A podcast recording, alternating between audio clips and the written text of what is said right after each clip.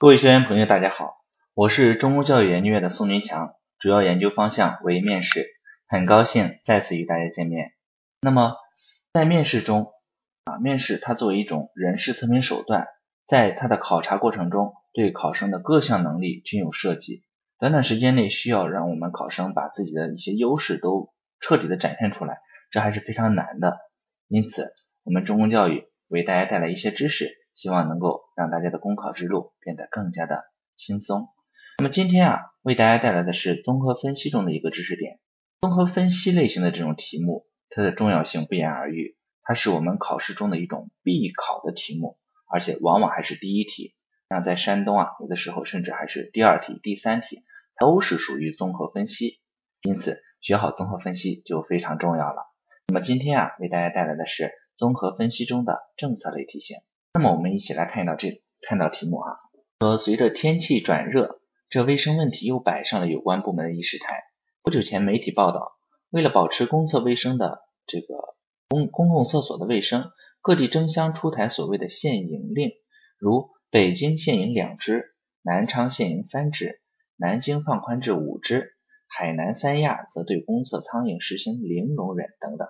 对此你怎么看？那么很明显。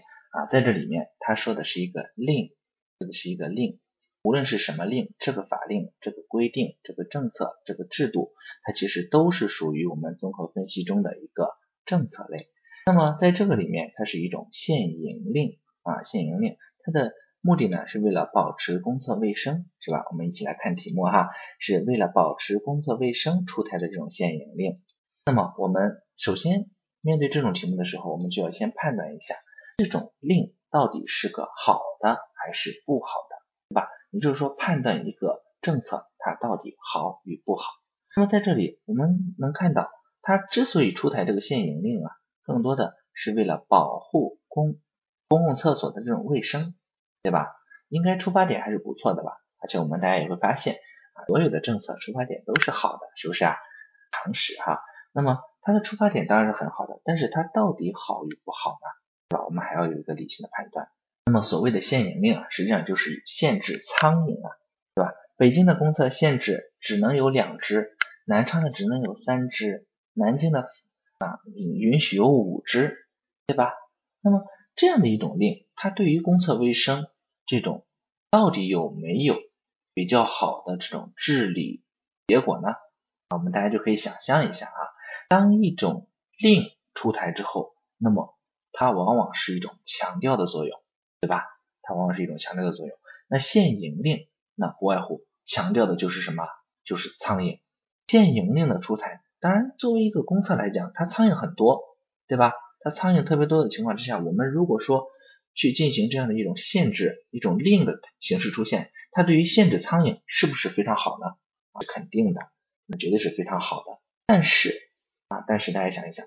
公厕卫生是否仅仅是包括仅仅是苍蝇，对吧？很明显不是的，很明显不是的啊，因为我们除了苍蝇之外，还包括气味啊、地面的打扫啊、干净啊、厕纸啊，对吧？冲水呀、消毒啊，对不对啊？有的有些比较高档的一些，还还比如说还可以有一些背景音乐啊等等，是不是啊？让人们在上公厕的时候。有一个非常好的一种心情，那是不是非常不错呢？对吧？那么所以说，这里仅仅是对苍蝇进行限制，很明显它还是有所欠缺的。而且这个制度在我们现实中来讲，它出台之后，它造成的一种后果就是，公厕卫生的管理者，他们只把目光放在了苍蝇身上啊，只把目光放在了苍蝇身上啊，天天就想着数苍蝇、打苍蝇，对吧？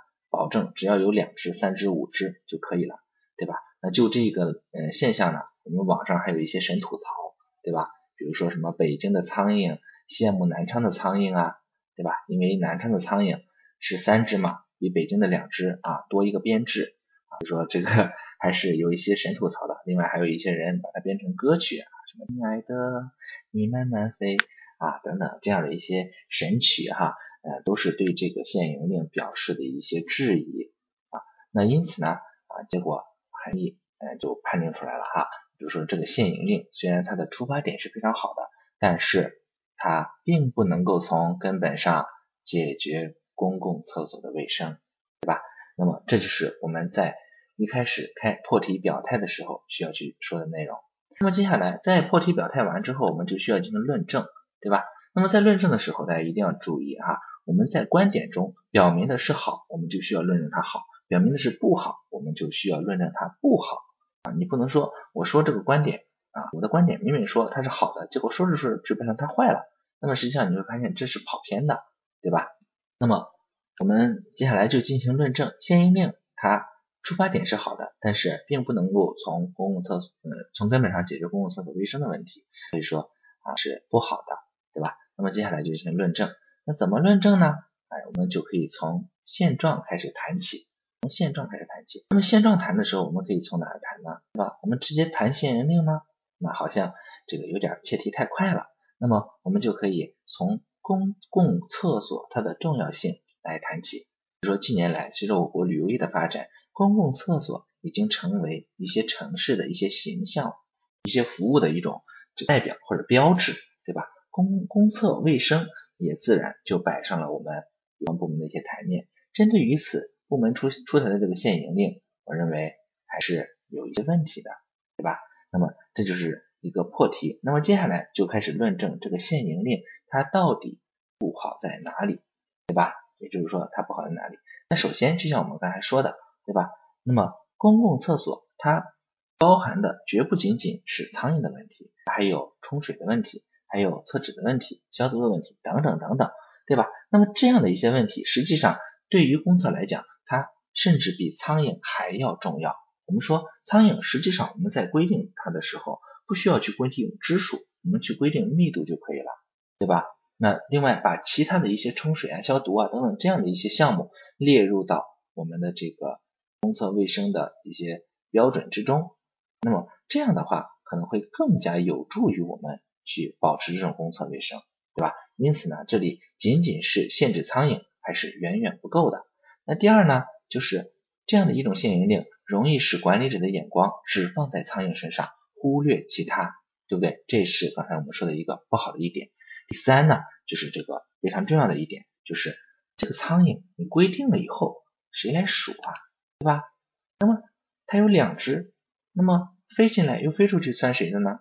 对不对？趴在门框上怎么算？对吧？那生了小苍蝇又怎么算？对吧？那所以说你会发现在实际的执行过程中无法去进行落实监督，对吧？也就是说在可行性上也是远远不够的。因此这样的一个制度出台，它是不能够从根本上解决我们公共厕所的一种卫生问题的。那所以啊，我们刚才其实就已经分析的差不多了。所以说这个政策就不好了嘛。那所以说，我们就要去进行改变，改变它的目的一定还是为了治理公共厕所卫生，而且是从根本上去治理公共厕所卫生。在这里，我们就可以去谈，第一方面，我们要从制度上去进行重新的规定，对于这个不仅是规范苍蝇的数目，另外我们还可以去规范一些其他的，嗯，包括冲水呀、消毒啊、厕纸啊啊等等这样的一些外呃其他方面。啊，进行细细化的规定，使我们这个公厕管理者能够有章可循。那第二呢，就是我们这个可以啊，就说在公厕里边啊，去将这个一些文明的标语啊，去放到里面去，呼吁广大市民或者说如厕者能够这文明如厕。那这样的话，保护我们的公厕卫生，实际上也就是比较好了，对吧？第三呢，就是我们还要加强一种。监督力度，保障政策的落实啊，有法可依，有法必依，执法必严，违法必究，是不是啊？既然它作为一种令来传达下来了，那么我们就需要把它贯彻落实到位，这样才能够真正的去解决我们公厕卫生的问题。那么我们再回头梳理一下这个思路，那就是第一，提出观点，在提出观点的时候，我们对它进行一个判断，就说明它是不好的。第二，通过现状啊，通过公厕的。这公共厕，嗯，公共厕所的这个重要性啊，它代表一种城市的形象。在谈到这个限营令它的一种不可行性以及造成的不良后果进行论证，证明它是不好的。那么最后呢，我们提出一些具体的解决对对策啊，让这个限营，嗯，让让这样一个制度更加的完善，从根本上去解决公共厕所卫生的问题。那么这样的话，这道题目是不是就非常清楚了呢？好了，那么这就是宋老师今天为大家带来的综合分析中的政策题型如何分析。那么在后面看到综合综合分析中的一些政策类啊这样的一些题目的时候，我们也可以按照这样的一种思路去进行答题，希望对大家有所帮助。好了，我就今天谈到这里，好，同学们再见。